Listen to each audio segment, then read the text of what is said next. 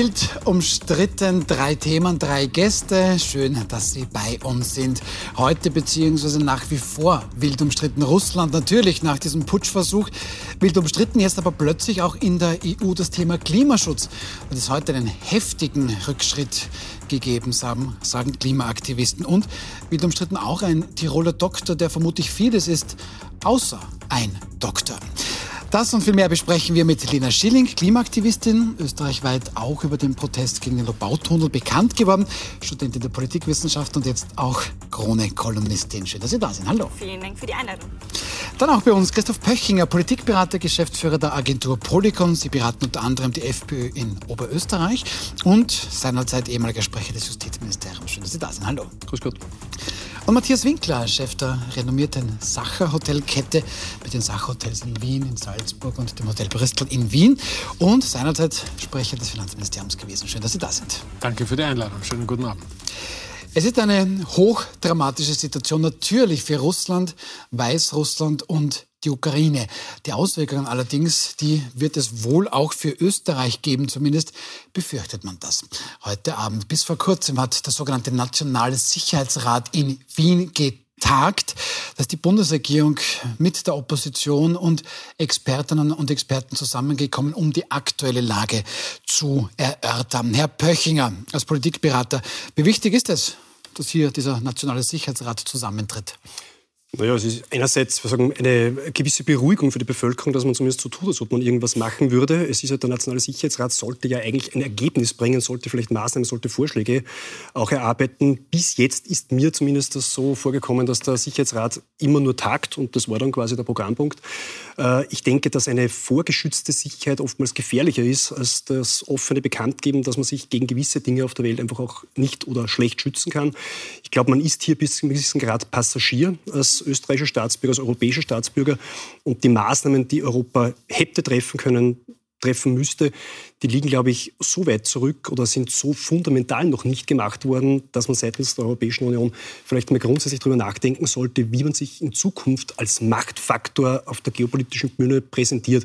Weil das, was unsere Bundesregierung macht, zu beobachten, ist halt leider Gottes nicht zu wenig, aber es ist halt einfach nichts. Es ist einfach ein Schauspiel, ein Theater auf einer Bühne, das uns nicht weiterbringt. Das heißt, Herr Winkler, das ist ein bisschen, oder Frau Schilling, das ist ein Schauspiel. Da, da tagt jetzt am Sonntag das Sicherheitskabinett, heute der Nationale Sicherheitsrat. Tatsächlich ist keine konkrete ähm Nein, und ich würde mich da ausnahmsweise tatsächlich anschließen. Wir haben vor einiger Zeit gesehen, was man hätte tun können, nämlich zumindest im Energiebereich einiges tun, um Russland nicht weiter sehr viel Geld zu bezahlen. Das, dagegen hat man sich aber ausgesprochen.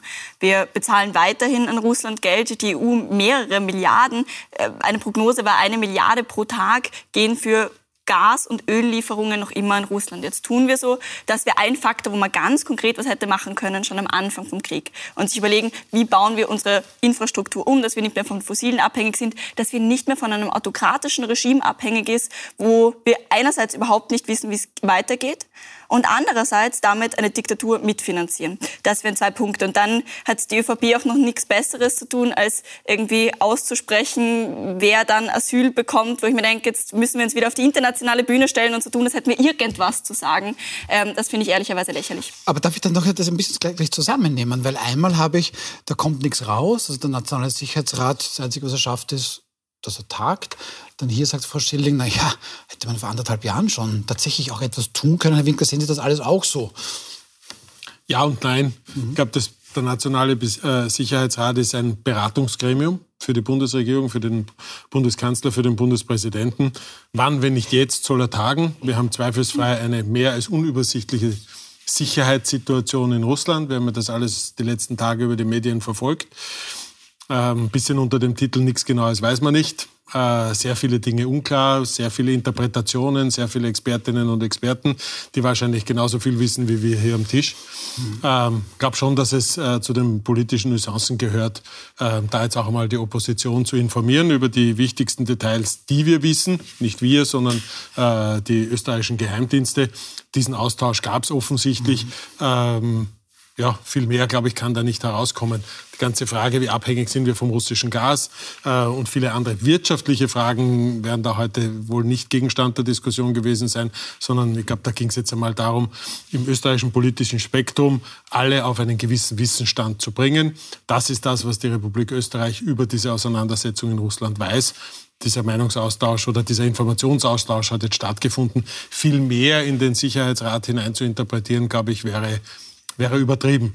In den Sicherheitsrat ist, was, nicht, was aber in die Verantwortung ja, der Regierung ja, denke ich schon. Wir haben ja begonnen mit sozusagen, ist es gut, dass der tagt oder ist es nicht gut? Ich glaube, es, wie eingangs schon gesagt, es ist gut, dass er tagt. Jetzt gibt es diesen Informationsaustausch. Jetzt sollten alle wissen, was unsere Geheimdienste wissen. Ähm, und jetzt kann eine politische Debatte weitergeführt werden. Separat davon muss man sehen, wie gehen wir mit diesem, wir als Österreich mit diesem Konflikt um, wie wirtschaftlich unabhängig haben wir es geschafft, in den vergangenen Monaten von russischem Gas zu werden. Da bin ich bei der Analyse, ja, nicht sehr. Geht das in so kurzer Zeit? Glaube ich auch nicht. Aber ähm, das wollte das ich nämlich Frau Schilling fragen. Ähm, wir haben jetzt in etwa 60 Prozent nach wie vor ja. des aktuellen Gasbedarfs, der aus russischen mhm. Quellen tatsächlich in Österreich alleine nur kommt. Das war eingangs in den Krieg, also vor rund anderthalb Jahren bei ca. 80 Prozent. Also da ist schon was besser geworden. Und die grüne Umweltministerin, finde ich, ist sehr, sehr unverdächtig, dass sie da eben das nicht vorantreiben würde wollen. Oder schon? Gibt es einen konkreten Vorwurf oder konkrete Kritik? Nein, überhaupt nicht. Ich glaube auch nicht, dass das im Bereich der Ministerin Gewessler liegt oder im Bereich schon. Aber wenn wir uns anschauen, wer die Verträge gemacht hat, wer unterschrieben hat damals 2018, wo die UMV die Verträge verhandelt hat mit Russland, die sehr etliche Jahre gehen, wo die Bundesministerin ja auch noch gemeint hat, sie weiß nicht genau, was da drin steht. Das weiß äh, eine begrenzte Menge von Menschen darum geht's. Und da hat man 2018 Verträge gemacht und ich sage auch nicht, dass es von heute auf morgen gehen muss, aber langfristig müssen wir unsere Infrastruktur und unsere Energieinfrastruktur schon umstellen und dafür braucht es konkrete Pläne. Also egal in welchem Bereich wir schauen, dieses leere Worte, wir schauen mal, wie es geht, ohne einen konkreten Maßnahmenplan daraus, finde ich ein bisschen schwach. Mhm. Lassen wir das mal da so stehen. Ähm, Herr Böchinger, wenn wir jetzt zum Beispiel eben auch an Energie oder Klimawandel denken, dann sind es wir es in Europa durchaus gewohnt, in Österreich die Zukunft zu denken und wie wir die jetzt wunderbar gestalten wollen. Der belarussische Diktator Alexander Lukaschenko, der warnt heute mit Worten, die auch wirklich aus den 90ern stammen können. Ich denke, wir beide haben das seinerzeit auch Kalter Krieg mitbekommen. Schauen wir da mal. Alexander Lukaschenko tritt dann heute plötzlich auf die Weltbühne, mehr oder weniger, und meint, naja, wenn Russland zusammenbricht, dann werden wir unter den Trümmern zurückbleiben. Wir werden alle sterben. Für mich ist das erst der Zeit gefallen, für Sie auch?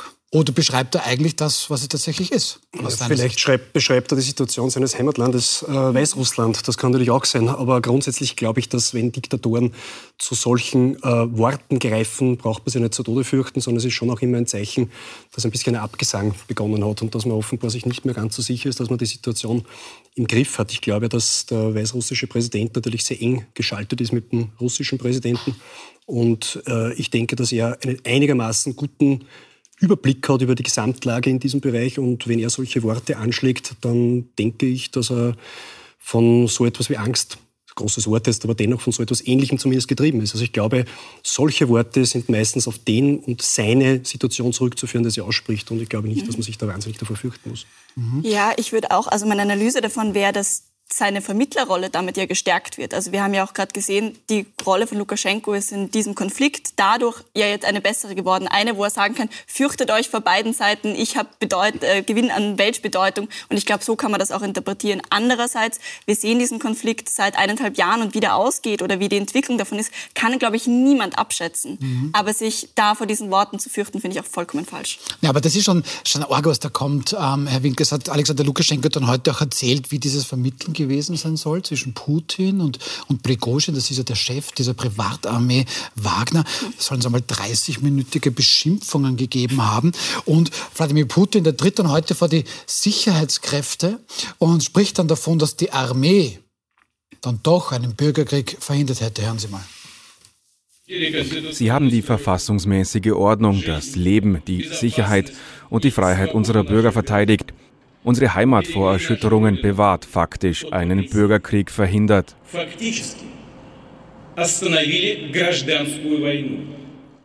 Tja, ich, ich, ich, weiß selbst nicht, was man dann dazu sagen kann, aber Bürgerkrieg in Russland, der andere warnt davor, dass alle sterben werden. Sind das nur Diktatorenworte oder sollte da der Westen mehr als nur gewarnt sein? Ich glaube, die Anbahnung des Konflikts, sprich die fast Jahrzehnte davor. Was hat Putin angekündigt? Ähm, was ist dann gekommen? Was war auf der Krim? Wie verläuft dieser Krieg? Ähm, die Atomdrohung, all diese Dinge. Ich glaube auch nicht, dass es akut Angst auslösen sollte, aber Bedenken und Ernsthaftigkeit glaube ich schon. Und das, was wir hier sehen, ist letztlich Propaganda. Äh, der weißrussische Präsident Lukaschenko ist sicher ein, eine Form von Sprachrohr von Putin, soweit wir das bisher nachverfolgen können. Also es spricht letztlich Putin zu uns.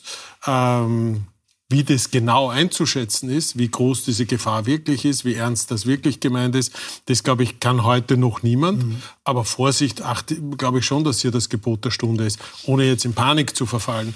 Aber ich teile da so ein bisschen die, die, die Interpretation, wenn autoritäre Regime zu solcher Wortwahl greifen, dann ist das meistens schon der Anfang einer gewissen Form der Selbstverteidigung. Aber darf das ich heißt, ganz kurz nachfragen? Nur, nur, nur, ein, Satz noch, nur ein Satz noch. Ähm, das sind ja Zeichen nicht an die Weltöffentlichkeit, sondern das sind Zeichen an die eigene Bevölkerung. Und dort soll signalisiert werden, wir haben alles im Griff, wir lassen uns nicht stürzen, das Militär steht hinter uns. Und das sind, glaube ich, die Botschaften, die sie an die jeweils eigene Bevölkerung senden.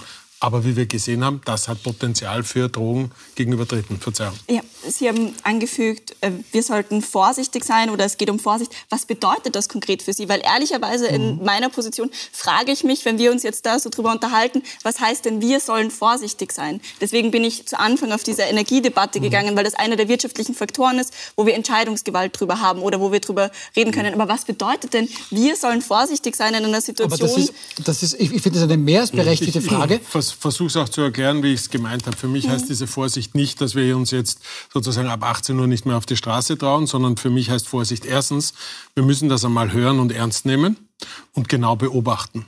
Und zweitens, glaube ich, wir als Österreich, wir als Europa, alle, die letztlich nicht Lukaschenko oder Putin heißen. Ähm, aber wir reden ja heute im Wesentlichen über, über Österreich und Europa, was, was wir da tun sollen. Also das Erste, was einmal in der Vergangenheit schlecht gelaufen ist, war nicht ausreichend zugehört, nicht ausreichend ähm, ernst genommen. Das sollte man jetzt in Zukunft richtig machen. Also wir sollten das hören und ernst nehmen. Zweitens, wir sollten uns wirtschaftlich, aber genauso auch in anderen Fragen der Sicherheit überlegen, wie wir ein auch sicheres Europa der Zukunft gestalten ja, aber können. ich, ich glaube, der Herr Böchinger hat es kurz schon mhm. angesprochen. Ähm, Herr Böchinger, ich, ich, wenn ich Sie richtig verstanden habe, da sind viele Hausaufgaben nicht gemacht worden, was uns jetzt zu der Situation bringt. Mhm. Ernst nehmen ist das eine, mhm. aber ein unter Anführungszeichen Bedrohungsszenario oder eine Möglichkeit zu reagieren, sehen Sie die in Europa? Eben nicht. Da hat die Frau Schilling einen Punkt. Das ist so schön, wenn man etwas ernst nehmen oder gut und was beobachtet. Aber Fakt ist, wir haben keine Handlungsmaxime. Wir haben überhaupt nichts dem entgegenzuhalten. Und selbst wenn es eine große Bedrohung wäre, kann man maximal hoffen, dass einigermaßen so gut ausgeht, dass wir überleben. Und das ist irgendwie ein wenig dürftig. Ich glaube, dass Europa auf seinem Weg der Entwicklung, die Europäische Union auf seinem Weg der, der Entwicklung zur Institution, sich mehr auf Bürokratie und Verwaltung und, ich weiß nicht, Tratzerei von irgendwelchen Unternehmen äh, äh konzentriert hat, als dass man wirklich eine gemeinsame europäische Strategie ausarbeitet. Und da muss ich wirklich sagen, da sind für mich zwei Dinge wesentlich. Das ist ein rechtsstaatliches System und das ist innere und äußere Sicherheit, umfassende Landesverteidigung. Da gehört natürlich auch die Frage der Energieautarkie und so weiter, Ernährungssouveränität und Autarkie mit dazu. Es ist eine umfassende Landesverteidigung und ein funktionierendes Rechtssystem, das man gegen Faktoren von außen absichert. Der Rest, mit allem, was sich die EU in Wahrheit sonst beschäftigt, möchte ich nicht, dass sich eine Institution der Europäischen Union überhaupt anmaßt, dass er sich umhängt möchte, dass es nationale Parlamente machen und dass es letztlich auch individuelle Entscheidungskompetenzen gibt, die der, der Bürger frei für sich entscheiden kann. Da reguliert die EU wie wild. Es gibt immer weniger Regularien, die auch juristisch durchgedacht sind, sondern wo Ideologie dann eine Rolle spielt. Ähnlich auch bei Klimaschutz, Naturschutz. Wir erleben das gerade, dass man kann dazu stehen, wie man will, bei dem, was wir nachher diskutieren. Wir erleben gerade, wie die EVP sagt, wie sie Macht hat aus dem Timmermans, seitdem er Autorat. Da kann man, wie gesagt, dazu stehen, wie man will, aber da geht es eh gleich. Politik. Ja? Und das, der letzte Satz, das ist die Europäische Union, wie sie geworden ist und wie sie nie gedacht war. Also, die ich, also ich verstehe diesen Wunsch nach Unabhängigkeit, auch nach einem, einer Landesversicherungsstrategie für Österreich. Ich verstehe diesen Wunsch. Ich verstehe auch den Wunsch nach Sicherheit.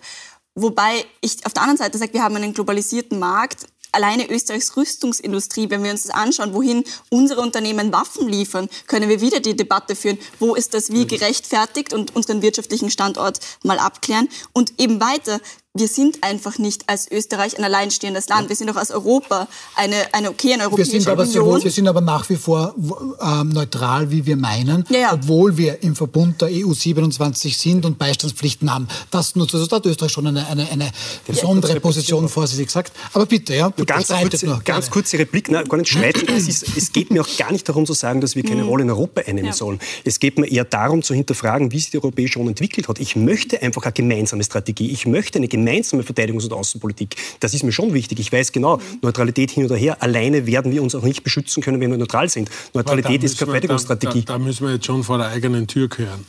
Das wollten viele über viele Jahre genau nicht, weil es dieses Bedrohungsbild auch nicht gab sondern die Europäische Union war ein Friedensprojekt, war ein wirtschaftliches Projekt. So ist sie gewachsen, so ist sie geworden. Ja, mit viel Bürokratie und anderen Punkten, die uns, die uns alle stören.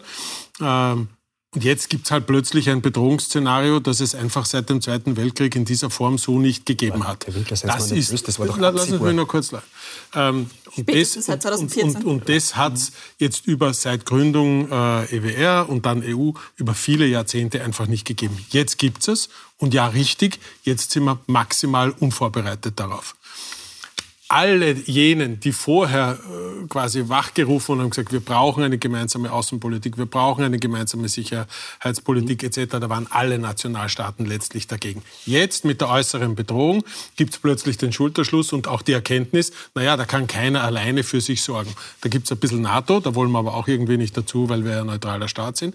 Also die Erkenntnis ist jetzt da und jetzt ist für mich die Frage, schimpfen wir über die Vergangenheit oder sehen wir, was, was es für Versäumnisse gab. Ja, aber, aber oder, versuchen, oder versuchen wir nach vorwärts zu denken und sagen, ja, jetzt lernen wir daraus, jetzt müssen wir das machen.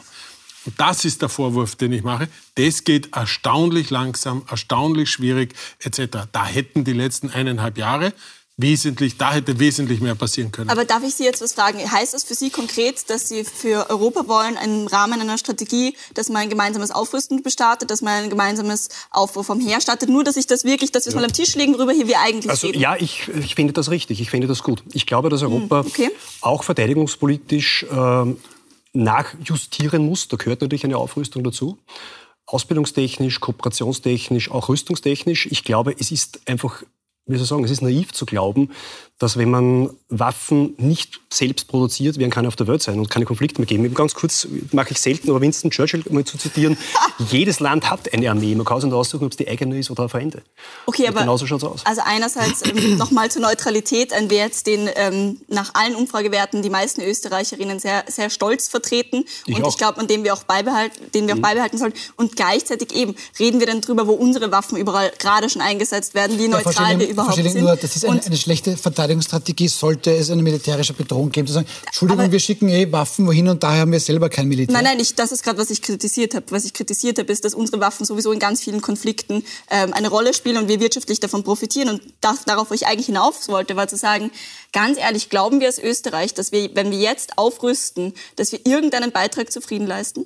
Ich glaube schon. Ich glaube, dass Abschreckung nach wie vor ein wesentliches Detail bei der Friedenssicherung ist. Und ich glaube insgesamt... Österreich, Österreich Abschreckung.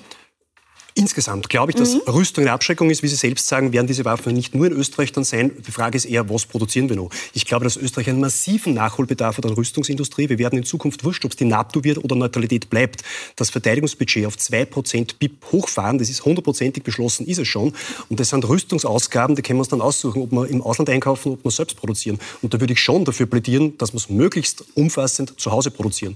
Also ich denke, wir haben auch eine gewisse Historie, eine gewisse Kultur in diesen technischen Bereichen und das könnten wir tun. Aber, aber verstehe, verstehe ich Sie richtig, dass Sie, kein, dass Sie kein Militär wollen oder dass, dass Österreich jetzt, also wenn, Sie, wenn Sie meinen, Österreich ist neutral, ist gleich, man braucht keine Armee, dann gibt es da andere Stimmen, die Im meinen, Gegenteil, braucht erst recht, recht an, und sogar gescheiter, ja. Darum möchte ich gerne wissen, was, was Sie denken dazu. Genau, ich glaube einerseits, dass wir vor allem Kräfte brauchen, die bei Krisen eingreifen können. Und da geht's das, aber das sind genau militärische Kräfte. Genau, das sind militärische Kräfte, ja. aber ich glaube nicht, dass es darum geht, Unmengen an Waffen zu produzieren. Und ich glaube auch nicht, dass Österreich als Staat sich alleine verteidigen können wird. Ich halte das für eine Scheindebatte. Österreich nicht. Da gibt es genau. die EU natürlich. Genau. Und ich glaube, ja. da kann man drüber reden, welche Rolle die EU spielt. Ja. Ich glaube, Österreich alleine ähm, wird da nichts reißen und gleichzeitig sein, diese Neutralität auch zu verteidigen. Ich habe bis jetzt immer Schutz. ausreden lassen. Ich mal das auch, aber das ist mal wirklich wichtig. Neutralität ist ein Auftrag und keine Verteidigungsdoktrin. Das ist der Auftrag, diese Neutralität zu schützen. Dazu braucht es Militär, dazu braucht es Waffen.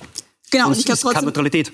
Ich glaube trotzdem, dass das österreichische Militär nicht die Rolle auch in der EU spielen wird. Und auf der anderen Seite muss man ja sagen, wir stehen ja, und wir werden nachher noch über die Klimakrise reden, über ganz andere, ehrlicherweise auch genauso große Krisen in Zukunft, wo wir auch Leute brauchen werden, die da vorgehen gegen Naturkatastrophen. Und da sehe ich schon eine Rolle, die zum Beispiel durchs Militär erfüllt werden kann. Aber wir sehen doch jetzt eine Situation, die zwischen Ukraine und Russland immer weiter eskaliert, jeden Tag neu, jeden Tag schlimmer, jeden Tag mehr Menschen und jetzt noch innerhalb Russlands eine mehr als undurchsichtige Situation. Und wir stehen dann da und sitzen heute an einem drei- oder viertelrunden mhm. Tisch äh, und versuchen eine Situation zu analysieren, die man mangels Wissen ja. sehr schwer analysieren können. Festhalten müssen wir. Wir wissen relativ wenig oder es ist relativ wenig bekannt und ich glaube, dass überhaupt wenig Menschen ein fundiertes Bild von dem haben, was da passiert. Zweitens haben wir doch die klare Erkenntnis, wir als Österreich alleine, mit wie viel Waffen auch immer, mit wie viel Panzern auch immer, würden so einer Bedrohung nicht standhalten können, weil wir einfach zu groß und äh, zu klein und der, und der andere zu groß ist. Also das geht nur im europäischen Kontext wiederhole, was ich zuerst gesagt habe. Bis vor wenigen Monaten, muss man sagen, in der langen Debatte hat niemand daran Interesse gehabt, so eine Diskussion überhaupt zu führen. Heute mit diesem Anlassfall müssen wir sie führen. Und jetzt ist die Frage, wohin geht es? Ich glaube auch, dass die Neutralität äh, bestehen bleiben sollte. Sie wird vielleicht angepasst werden müssen an die heutigen Bedürfnisse im Sinne von, wir müssen sie plötzlich wieder verteidigen. Ähm, und auf der anderen Seite kann das nur in einem gemeinsamen europäischen Verteidigungsbündnis Aber dann, mit, einem, mit einem gegenseitigen Schutz auch, denn wir werden das alleine äh, nicht, nicht, nicht managen können. Aber da wäre ich bei Frau Schilling, ähm, was sie eben auch gesagt hat, zum Beispiel beim Thema Energie, da ist vielleicht zu wenig passiert, nämlich in alle Richtungen. Man hört das ja auch aus Deutschland, da gibt es ein Sondervermögen von mhm. 100 Milliarden Euro. Bis jetzt hat, hat, sich aber da kaum jemand Gedanken gemacht, wie ich das verwenden kann. Herr Böchinger, ähm, man, man hat ja immer gesagt, man kann sich seine Nachbarn nicht aussuchen, das ist richtig, aber legt ein instabiles Russland womöglich so ein bisschen die, weiß ich nicht, naive Träumerei der EU, es wird eh nie wieder einen Krieg geben, ähm, offen, beziehungsweise mhm. steht dann Europa auch eine instabile Zeit bevor? Also ja, diese Naivität wird offengelegt und das ist etwas, wo ich Herrn äh, Winkler ein wenig widersprechen muss. Zumindest die Europäische Union ist schon auch gegründet worden, ein Friedensprojekt zu sein. Und Friedensprojekt heißt natürlich nicht nur, dass man äh, untereinander nicht Krieg führen, was nicht schon ein wesentlicher Aspekt der Europäischen Union ist, sondern dass wir diesen Frieden auch auf der Außengrenze irgendwie absichern können. Wir haben nichts davon, wenn Franzosen und Deutsche nicht mehr gegeneinander Krieg führen, wenn trotzdem der Krieg von außen hereingetragen wird und die Bedrohung hereingetragen wird. So gesehen wäre es fundamental wichtig gewesen. Ich glaube, dass sehr viele Menschen auch bei Beginn unserer EU-Mitgliedschaft das auch geglaubt oder gefordert haben, eine gemeinsame Sicherheitspolitik zumindest einmal zu durchdenken. Und wenn man jetzt erst draufkommt, dass Sicherheitspolitik eigentlich das Einzige ist, was man wirklich braucht von dieser EU, weil den Rest, muss ich wirklich sagen, kann man diskutieren, ob wir das so brauchen, wie es bis jetzt geschieht, dann ist das etwas spät. Und ich sage auch zu diesen ganzen Klimamaßnahmen, letztlich, wenn wir wirklich auch global dafür sorgen wollen, dass sich andere an diese Spielregeln halten, die wir in Europa mittlerweile übererfüllen, dann werden wir das militärisch machen müssen. Wenn die Leute sagen, das Was ist eine Schick Wenn wir sagen, das ist eine Schicksalsfrage, so wie das im Fernsehen bei Fridays for Future manchmal höre von irgendwelchen, von irgendwelchen Mitgliedern, dann frage ich Sie, wissen Sie, wie in der Vergangenheit Schicksalsfragen gelöst worden sind? Militärisch. Und zwar ausschließlich. Ich würde nicht wissen, dass irgendwer das Schicksalfrage nennt. Ich möchte auf die Ich habe es im Fernsehen genauso gehört. Eine Mutter hat eine, eine, Mutter von einer Schülerin, die demonstriert hat, hat gesagt, das ist eine Schicksalsfrage. Und darum ist es so wichtig. Und hm. Schicksalsfragen wurden in der Geschichte Also der, der, Herr Böcher, nicht, der Herr Böcher meint vermutlich, dass, dass diese sehr, sehr wichtige Frage, ja. und ich glaube, wir sind uns alle einig, dass ja. das eine Schicksalsfrage ist, aber vermutlich nicht mit gut zureden und, und, und ein bisschen Geld global zu lösen wird, global. Ähm, global hoffentlich mit internationalen Abkommen, die auch ja. zum Teil unterschrieben sind, wo man sich darüber Gedanken machen muss, wie man das durchsetzt. ich glaube, genau. dass wir ähm, militärisch, also ich finde außergelustig, sollen wir jetzt äh, militärische Auseinandersetzungen mit China beginnen? Ich glaube nicht. Ähm, das wäre zumindest, fände ich, eine Absurdität sondergleichen. Das möchte ich nicht so abgewürgt wissen. Das möchte ich nicht so abgewürgt wissen. Zu Ge sagen, diese Naivität. Wir also können das gleich Ich möchte Ihnen nicht vorwerfen, was Sie alles Naives im Bereich Klimaschutz von sich geben. Also das ist nicht naiv. Das ist definitiv nicht naiv. Wir das können, muss man zu Ende denken. Wir können das sehr gerne nachher im Rahmen von dieser EU-Debatte, die wir so noch, da kommen wir auch gleich führen, genau. genau ähm, weit darauf eingehen. Was, worauf ich noch hinaus wollte, ehrlicherweise, wir tun jetzt so, als würde uns jetzt erst auffallen, was in Russland passiert ist. Und in Russland 23 Jahre Putin. Wir haben gesehen, was mit der Demokratie passiert, was mit der Medienfreiheit passiert, was mit den Menschen im Land passiert, die sich zum Beispiel über irgendwelche Rechte beschweren, die es nicht gibt. Wir sehen, wie da vorgegangen wurde. 2014 der Überfall auf die Krim jetzt so zu tun, es würde uns erstmal auffallen, oh, neben uns Aber wir hatten, Frau Schilling, wir hatten doch ein Trostpflaster, billige Energie, billiges Gas. Ja, genau. Das war Oder? wunderbar. Wir haben nicht gesehen, woher es kommt. Wir haben es einfach bekommen. Wir haben schon gesehen, woher es kommt, aber der Vorteil, ja, das billig zu haben, genau. Ähm, genau, ich glaube auch, das ist einer der Hauptpunkte, wo man sagen muss, okay, das ist das Versagen der letzten Jahrzehnte. Deswegen ganz wichtig, Energieunabhängigkeit da irgendwie rauskommen und gleichzeitig aber zu sagen, ehrlicherweise haben wir gerade jahrzehntelang mutwillig weggeschaut, was da schon Das hilft uns noch nicht. Das also hat Herr Winkler auch gesagt. Ich glaube, wir haben ähm, schon, wir haben da ganz unterschiedliche Bereiche, die wir jetzt zusammenwerfen. Was innerhalb Russlands passiert ist, ist einmal primär ein russisches Thema und wird dann ein Thema auch von uns und von der internationalen Gemeinschaft, wenn ein innerrussisches Thema die Grenzen überschreitet. Und das war Krim, ja, das war ein Anlassfall. Und den hat man sicher falsch eingeschätzt, hat nicht ausreichend zugehört und ist jetzt ein bisschen überrascht oder sehr überrascht von der Brutalität, von der Härte, von der Kompromisslosigkeit, wie der Ukraine-Krieg geführt wird, den es erst seit unter Anführungszeichen kurzem gibt. Also ich glaube, diese das Bedürfnis nach Sicherheit gegenüber Russland, gegenüber dem Osten, wenn man so will, ähm, das ist relativ jung und relativ neu entstanden. Und wenn ich mich erinnere,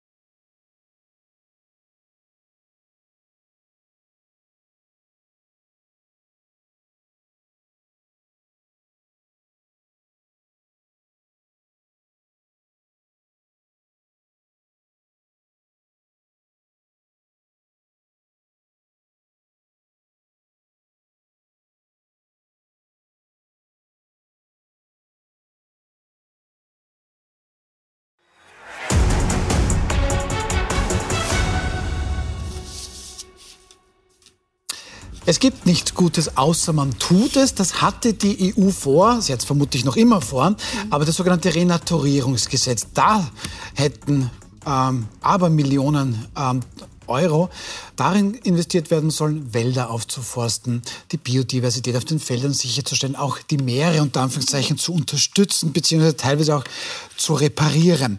Ähm, ja, das sagt die EVP, tut mir leid, nein. Der österreichische Landwirtschaftsminister Norbert Totschnig, ÖVP, ja, da muss man noch ein bisschen diskutieren, ähm, weil ich weiß noch nicht ganz, ob das die beste Idee ist. Aber etwas sagt Herr Totschnig schon, da steht die Lebensmittelsicherheit auf mhm. dem Spiel. Und da gehen natürlich bei vielen Menschen schon die Alarmglocken los. Wie kommentieren Sie das? Das ist auch ein kommunikativer, durchaus guter Trick, den ich ähm, gleich nochmal aufpladdeln werde, weil das stimmt einfach de facto nicht.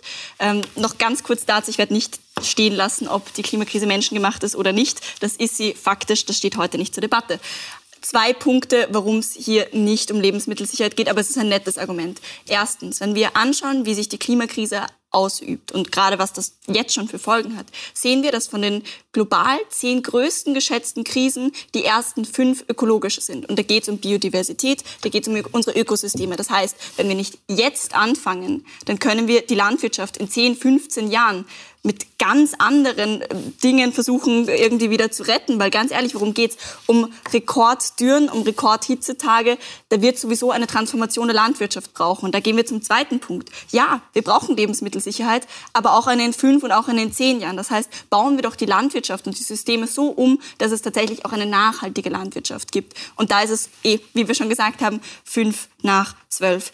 Und ganz ehrlich nochmal, was bedeutet Biodiversität? Ich möchte diesen Begriff nochmal erklären. Das ist so ein komischer wissenschaftlicher Begriff, den wir immer wieder verwenden.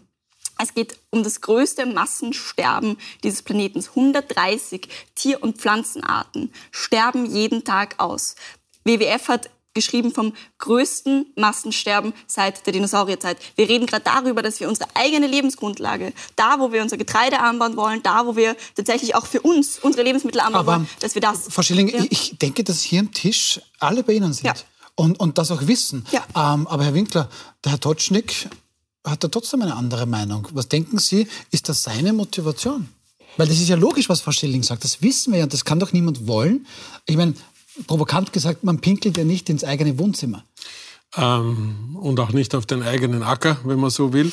Aber ähm, ich, ich sehe da ein paar andere Themenfelder. Das eine Themenfeld ist, ich glaube, wir haben Konsens, dass wir eine bessere Umwelt brauchen mhm. und unseren Kindern und deren Kindern eine andere Welt hinterlassen müssen, als wir gerade tun. Mhm. Ähm, und ich kenne kaum jemanden, der mit diesem Ziel nicht übereinstimmt. Punkt eins. Punkt zwei. Ähm, der Weg dorthin wird äh, relativ aufgeheizt debattiert und diskutiert und festgeklebt und äh, etc. etc. Ähm, was ich, was ich, was ich schon sehe, ist, dass wir, und dann wiederhole ich es gerne noch einmal, weil ich glaube schon, dass es darum geht, ich glaube schon, dass diese Debatte extrem emotional geführt wird. Ich glaube aber auch, dass es ausreichend wissenschaftliche Erkenntnisse gibt, was zu tun ist und was man äh, tun sollte. Und das ist der Punkt, zu dem ich jetzt komme, der mir am meisten Sorge macht. Ich befürchte, die Politikerinnen und Politiker können das nicht, weil sie getrieben sind von anderen Interessen. Und dieses Interesse hier, äh, man, Sie haben es gerade gesagt, der EU-Wahlkampf kommt, der Wahlkampf kommt. Und natürlich gibt es Bäuerinnen und Bauern, die vielleicht verständlicherweise Sorge davon haben, dass ja jetzt ertragreicher Erdäpfelacker oder das Maisfeld oder ähnliches renaturiert werden und dort wieder ein Sumpf oder was immer vorher mhm. dort war, entsteht. Und ich glaube, diese Interessen vertritt der Landwirtschaftsminister. Ich weiß es nicht, aber ich vermute es, dass es dahinter auch um Lobbyingfragen etc. geht.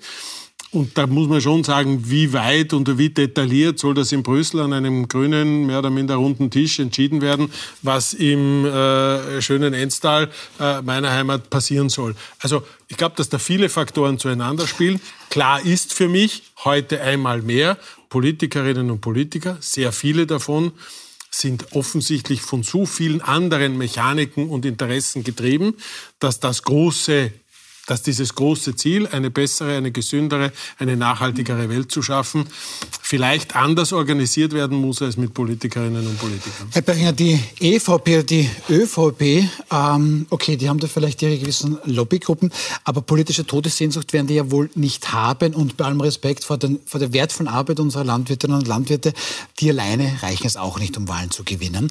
Ähm, die wissen noch ganz genau, dass sie Wähler mit genauso einer konservativen äh, Politik zurückholen können. Haben die recht? Ich bin mir nicht sicher, ob das so zu Ende gedacht ist. Ich glaube, dass auch der Wählerwille oftmals asymmetrischer letztlich sich abbildet, als wir das irgendwie aus der Distanz, aus der Beobachtung, aus der Analyse heraus irgendwie vorhersagen. Ich glaube tatsächlich, dass die ÖVP und auch die EVP sehr genau weiß, wie sie ihre Kernwählerklientel bedient oder wie sie es nicht bedient. Und ich muss auch dazu sagen, auch wenn ich jetzt diesen taktischen Move dahinter, glaube ich, zumindest erkenne und vielleicht auch nicht gut heiße, aus verschiedenen Gründen, es muss halt schon auch so sein, ich nehme jetzt bewusst auch ein bisschen die Gegenposition hier ein, dass man nicht nur so wichtig langfristiges und nachhaltiges Denken ist, nicht nur langfristig äh, denkt, sondern schon auch für die kurzfristige Variante was überlost. Ähm, mir kommt es oft so vor, wir müssen an die Zukunft denken, bitte nicht mhm. böse sein, es überspitzt ist, wie ein Heilsversprechen der katholischen Kirchen vor 200 Jahren. Das wird, das wird die Hölle skizziert und wenn wir das so weitermachen, dann werden wir alle der Hölle münden. Das holt mich nicht ab. Ich bin schon so weit radikal-liberal, dass man denkt, die Leute, die da heute leben, nämlich ich, wir wollen auch was von der Welt.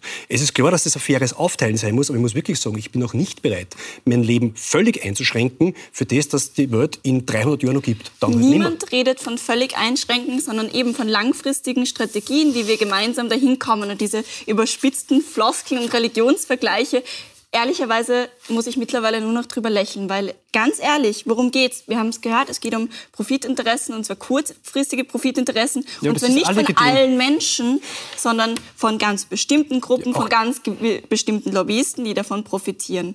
Und ja, ehrlicherweise, worauf sollen wir unsere Acker, worauf, bitte lassen Sie mich aussprechen, ähm, worauf sollen wir unsere Lebensgrundlage aufbauen, wenn unsere Böden kaputt sind? Und da müssen wir schon bitte mit Verlaub an unsere Kinder, an unsere Enkelkinder denken. Und darüber hinaus, dieses Gesetz ist von über 3000 Wissenschaftlerinnen unterstützt und von Industrieriesen die ich hier nicht mal nennen möchte. Das heißt, dieses Gesetz hat einen ganz, ganz, ganz breiten Rückhalt. Und ich stimme zu, da geht es um ein politisch-taktisches Spiel. Nehammer hat das selber mit der Autofrage in Österreich gemacht. Es geht um einen emotionalen Diskurs. Aber ich bin ja auch dafür, dass wir den wieder faktisch führen. Und ich bin auch dafür, wenn wir den faktisch führen, dann reden wir über die Arbeitsplätze, die eine, eine Energiewende schaffen kann. Reden wir über die Arbeitsplätze, die eine Transformation von Energie, von Mobilität für uns alle auch bedeuten kann. Reden wir auch über die Chancen, die es gibt. Aber dann fangen wir halt auch mal an. Ja, also ja, wir machen es ja eh, gell? Aber ja, die Politik wir, wir ist da, also wir sitzen ja, da. Wir, wir, haben, wir haben ganz, ganz kurz noch replizieren, also wirklich nur zwei Sätze. Ähm, ich glaube, man muss einfach der Menschheit die Chance lassen, Dinge zu lösen, wie es immer gelöst hat. Nämlich mit Innovation, mit Fleiß und mit, auch mit Glück. Es gab 1817 das sogenannte Jahr ohne Sommer. August, äh, Schneefall, Ernteausfälle, das volle Programm. Die Leute haben geglaubt, es wird jeder sterben. Derzeit seit Jahren hat begonnen, mit Amerika Handelsbeziehungen aufzuführen. Das ist übrigens der Grund, warum die, der, der Signature Tisch der Steirer der Sterz ist. Der Justus von Liebig hat den Stickstoffdünger erfunden. Ähm, der baden-württembergische König hat mit der Cannstatter der Vasen die erste Messe ins Leben gerufen. Ein, ein Wettbewerb unter Landwirten, mm. um zu mhm. zeigen, wie man das, das, Beste rausholt. Der Mensch hat sich schon auch immer selbst wieder reguliert. Mm. Man kann auch auf den Mensch vertrauen. Und man muss nicht alles runterfahren und auf irgendeine Halbreligion setzen. Was sagen Sie den 33.000 Menschen, die in Pakistan schon letztes Jahr in der Fluchtkatastrophe ihre Lebensgrundlage verloren haben? Was sagen Sie den Menschen, die sich heute schon nicht mehr anpassen Aber können, weil Naturkatastrophen zuschneiden? Und ich verstehe, Herr Pöchinger, dass Sie die Klimakrise gern mit Glück lesen wollen wollen. Ich würde es gerne mit einem politischen Maßnahmenplan, der wasserdicht ist, lösen und vor allem. Aber schon alleine diese Diskussion zeigt, wie die Debatte geführt wird. Mhm. Wir alle an diesem Tisch haben Konsens, was das Ergebnis sein soll und völligen Dissens, wie man dorthin kommt. Äh, und das kreide ich dieser Debatte auch an. Ich bin auch dafür, wenn ein Bauer, wenn eine Bäuerin, wenn ein Landwirt, wer auch immer da Sorge hat, dass sein Acker ihm weggenommen wird, das ist vielleicht seine wirtschaftliche Grundlage, dann muss man dem begegnen. Das wird ja. aber nicht gemacht. Mhm. So ist es. Sondern der Eindruck ist, wenn wir jetzt nicht 1, 2, 3, dann werden wir in 30 Jahren verbrennen unter der Sonne. Haben Sie das Und Gesetz dieses, gelesen? Ähm, nein, das habe ich nicht gelesen. Da steht auch nicht drin, dass man Bäuerinnen enteignen soll. Nein, eh nicht. Na gut, das, das, das, äh, davon nur, weil das nein, nein, davon gehe ich aus. Aber der Eindruck entsteht bei vielen Menschen, dass äh, eine bessere Welt, eine gesündere Welt, eine nachhaltigere Welt nur durch massiven Verzicht, durch massive Drohungsgebärden erreichbar ist. Und das ist schlecht an dieser Debatte. Diese Debatte gehört anders geführt, nämlich nicht mit Horrorszenarien oder nicht ausschließlich mit Horrorszenarien, sondern mit Perspektiven, mit Möglichkeiten, mit Technologiewandel, mit vielen anderen positiv besetzten Dingen. Mhm. Auf Glück alleine würde ich auch nicht vertrauen. Aber nicht gesagt alleine. Ich weiß, weiß dass Glück Sie das spielt im Leben halt einfach eine Rolle. Das kann man nicht wegleugnen. Aber ich glaube, ich glaube schon, dass wir die Debatte anders führen müssen, denn wir führen sie schon relativ lange und relativ erfolglos. Aber da stimme ich doch zu. Ich habe doch gerade geredet, reden wir über die Arbeitsplätze, über die Transformation in Energie ja, aber, und Mobilität. Aber ich verstehe schon, ich verstehe schon, ich verstehe schon was Herr Winkler, was, was, was Herr Winkler sagt, weil wenn Sie dieses schlimme Beispiel aus Pakistan haben, ähm, dieser Link, den wollen vermutlich viele Leute nicht. Äh, warum sollte ich jetzt, wenn ich jetzt nicht auf Urlaub fliege, dann passiert den macht auch ja, nicht. Also, Nein, doch ständig. Es ist, wenn ich jetzt in Österreich dies und jenes muss ich machen.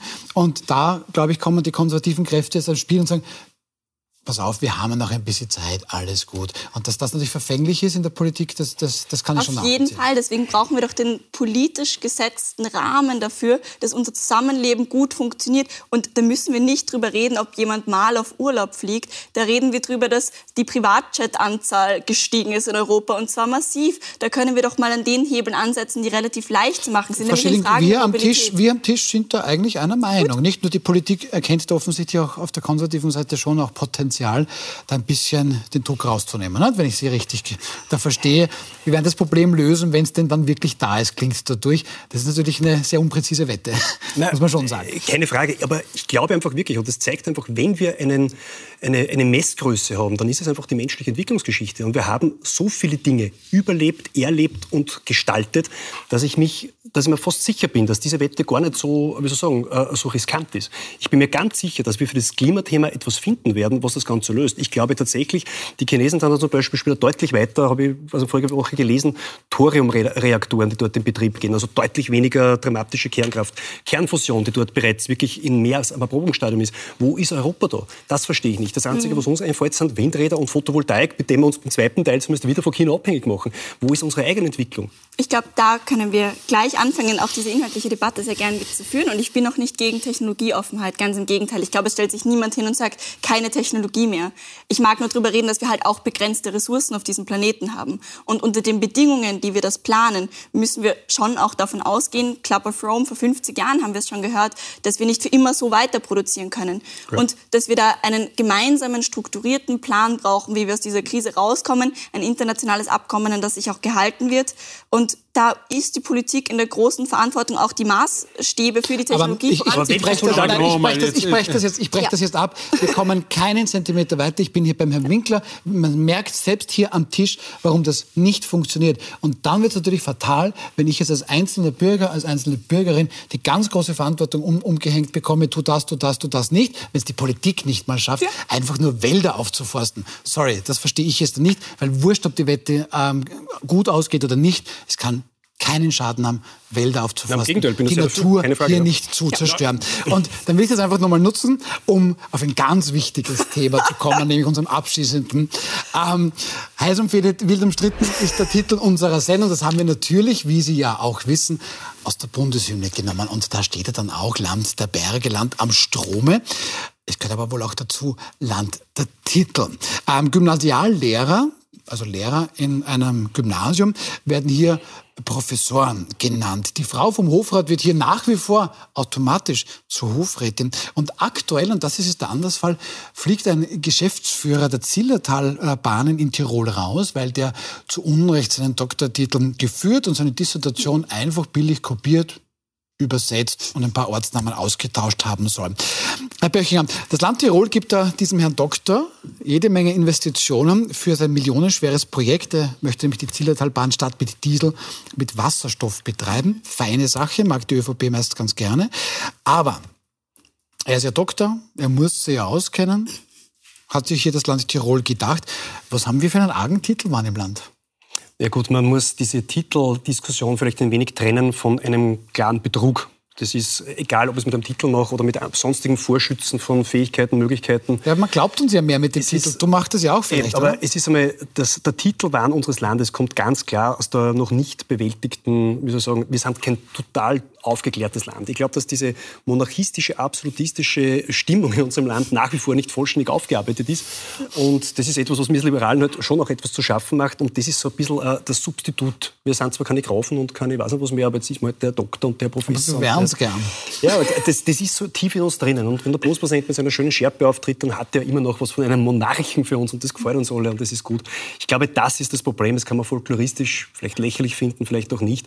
Der konkrete Fall passt für mich da nicht ganz in das Muster, weil mhm. es ist einfach ein Unterschied, ob ich jemandem einen Professorentitel verleihe, weil er halt ein, ein, ein braver, weiß ich nicht, Kammersänger war, oder ob ich mhm. bewusst mir etwas anmaße, und da ist es dann egal, ob es ein Titel ist oder eine Fähigkeit oder ein Finanzvermögen, das ich dann nicht habe, und damit einen Betrug begehe. Es ist ein klarer Kriminalfall und es ist mehr als nur ein bisschen ein Kokettieren mit dem Titelwahn. Ich finde fast den, die, die Sequenz ist in dieser Sendung fast ein bisschen verniedlichend für das, was da eigentlich passiert ist. Das ist nicht ein bisschen ein Titelwahn, das ist ein klarer Betrug. Und das ist für mich zu trennen von dem, dass Österreich ein bisschen titelsüchtig ist und mhm. mein Gott. Das ist sehr schön differenziert. Ähm, wahrscheinlich bleibe ich aber mhm. trotzdem äh, ja. bei dem Titel. Denkt da die Jugend schon ein bisschen anders oder wären Sie auch gern die Frau Gräfin? Na, das äh, spare ich mir dann doch lieber. Nein, aber ich finde die Motivfrage die viel spannendere. Ja. Nämlich, man muss sich ja die Frage stellen, warum tut jemand sowas überhaupt? Und da geht es ja um eine Frage von Anerkennung. Es ist gerade schon ein bisschen auf, ausgeführt worden. In Österreich ist man wer, wenn man einen mhm. Titel hat. Und man ist nichts, wenn man den nicht genau. hat. Genau. Und mhm. ganz ehrlich, hat eine x-beliebige Hofrätin mehr geleistet als eine Pflegerin, die uns durch diese Pandemie getragen hat. Reden wir mal über die Heldinnen unserer Zeit, die keine Titel haben. Die Frauen, die an der Supermarktkasse gestanden sind, die alleinerziehenden Mütter. Und da sehe ich schon so die Frage an Aber Wertigkeit und Anerkennung und das würde ich gerne aufbrechen. Da hatte Kaiser Franz Josef 1866 ja. eine tolle Idee. Es hat zu wenig Geld gegeben mhm. für die Lehrerinnen und, und Lehrer in öffentlichen Gymnasien, selbstständigen Realschulen und Realgymnasien. Ähm, und dann hat der Kaiser gemeint, siehst, mhm. das Geld habe ich noch immer nicht, aber wir können die jetzt Professor nennen oder Professoren. Ja. Ähm, Herr Winkler, ist doch eine tolle Idee, aber wir haben viel zu wenig Geld für diese so wertvolle Arbeit von Pflegerinnen und Pfleger. Geben wir denen einen Titel, dann fühlen sie sich besser. Ja, ich glaube, wir sind Gott sei Dank angekommen in einer anderen Realität, in einer neuen Realität. Wenn ich so den Jugendlichen und Kindern zuhöre, für die ist das längst ohne Bedeutung. Okay. Das heißt, ich glaube, dass das äh, vielleicht ein sehr spätes Auslaufen von äh, einem, einem alten Österreich auch ist. Äh, ehrlicherweise muss man sagen, dass viele Menschen auch eine große Freude damit haben. Professor, Hofrat, Kommissarrat, ich weiß nicht, was es da alles gibt, Trägerin oder Träger von Ehrenzeichen zu sein. Wenn man Menschen damit eine Freude machen kann, muss ich ehrlich sagen, ja, dann, dann sollen sie eine Freude damit haben. Es kostet uns vergleichsweise wenig. Ich glaube aber, dass es letztlich ausläuft und in einer nächsten Generation nicht mehr vorkommt. Meine Kinder sagen in der Schule nicht der Herr Professor, sondern der Herr Lehrer oder die Frau Lehrerin. Und ich halte es schon für einen Weg in die richtige Richtung. Ich kenne viele Unternehmen, die akademische äh, Grade gar nicht mehr anführen, sondern nur mehr Funktionsbezeichnungen haben. Also ich glaube, das sind so Ausläufer einer, einer Generation, vielleicht zu der ich auch noch gehöre, aber jedenfalls davor in einer nächsten Generation äh, findet das so nicht mehr statt. Und ich würde da auch unterscheiden, ich glaube sinnloserweise, weil der hat zumindest ein, ein, ein Studium abgeschlossen, der, der besprochene Herr, der ist Magister und wollte sich halt noch eine, einen wissenschaftlichen Titel, nämlich Doktor geben. Der hat das besonders dumm gemacht und hatte offensichtlich, ich weiß es er nicht, schon, auch er hat schon, eine, schon damit das einordnen, ja, der hat schon zu Unrecht Absicht. einen Doktortitel ja. geführt ich, ich will das und, nicht, wollte das dann, nein, das er wollte das dann rechtfertigen mit einer kopierten Dissertation. Ja. Aber ich als Jugend möchte nur ganz nicht. kurz noch sagen, behaltet eure Titel und bezahlt uns gescheit. Ähm, ich glaube, ich glaub, sozusagen, wir müssen da wirklich unterscheiden. Ist das mit Betrugsabsicht gesehen oder ist das ein Hofrat oder eine Hofrätin, die sich darüber freuen? Mhm. Bin aber völlig bei Ihnen. Äh, die Pflegerin und der Pfleger und viele andere Berufe. Wir erinnern uns noch an die Supermarktkassiererin, die Mut bewiesen hat in der Pandemiezeit.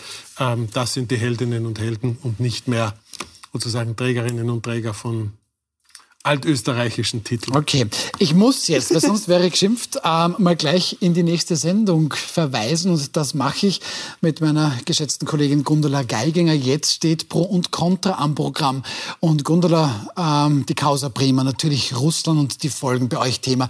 Ähm, bring uns das bitte ein bisschen näher, was ihr vorhabt. Genau, es geht wie gesagt auch um das Thema Aufstand in Russland und die Frage, kommt jetzt die große Wende im Ukraine-Krieg? Wir haben dazu ein sehr prominentes Panel heute da. Wir haben die frühere Außenministerin der ÖVP, Ursula Ursula Plasnik zu Gast, außerdem die ExpertInnen Velina Czakarova, Gerald Karner und Alexander Dubovi. Und wir haben auch eine Schaltung nach Moskau. Wir reden dort mit dem früheren ARD-Korrespondenten Jo Angerer, der berichten wird, wie es eben gerade in Moskau zurzeit ist. Wir starten in wenigen Minuten. Dann müssen Sie gar nichts tun, sondern einfach nur dranbleiben. Dann bedanke ich mich sehr, sehr herzlich hier bei unserer Runde, bei Lena Stilling. Vielen lieben Dank, Matthias Winkler und Christoph Pöchinger. Jetzt ist Pro Konto angesagt. Wir sehen uns dann morgen ganz einfach wieder um 20.15 Uhr auf Puls 24 live.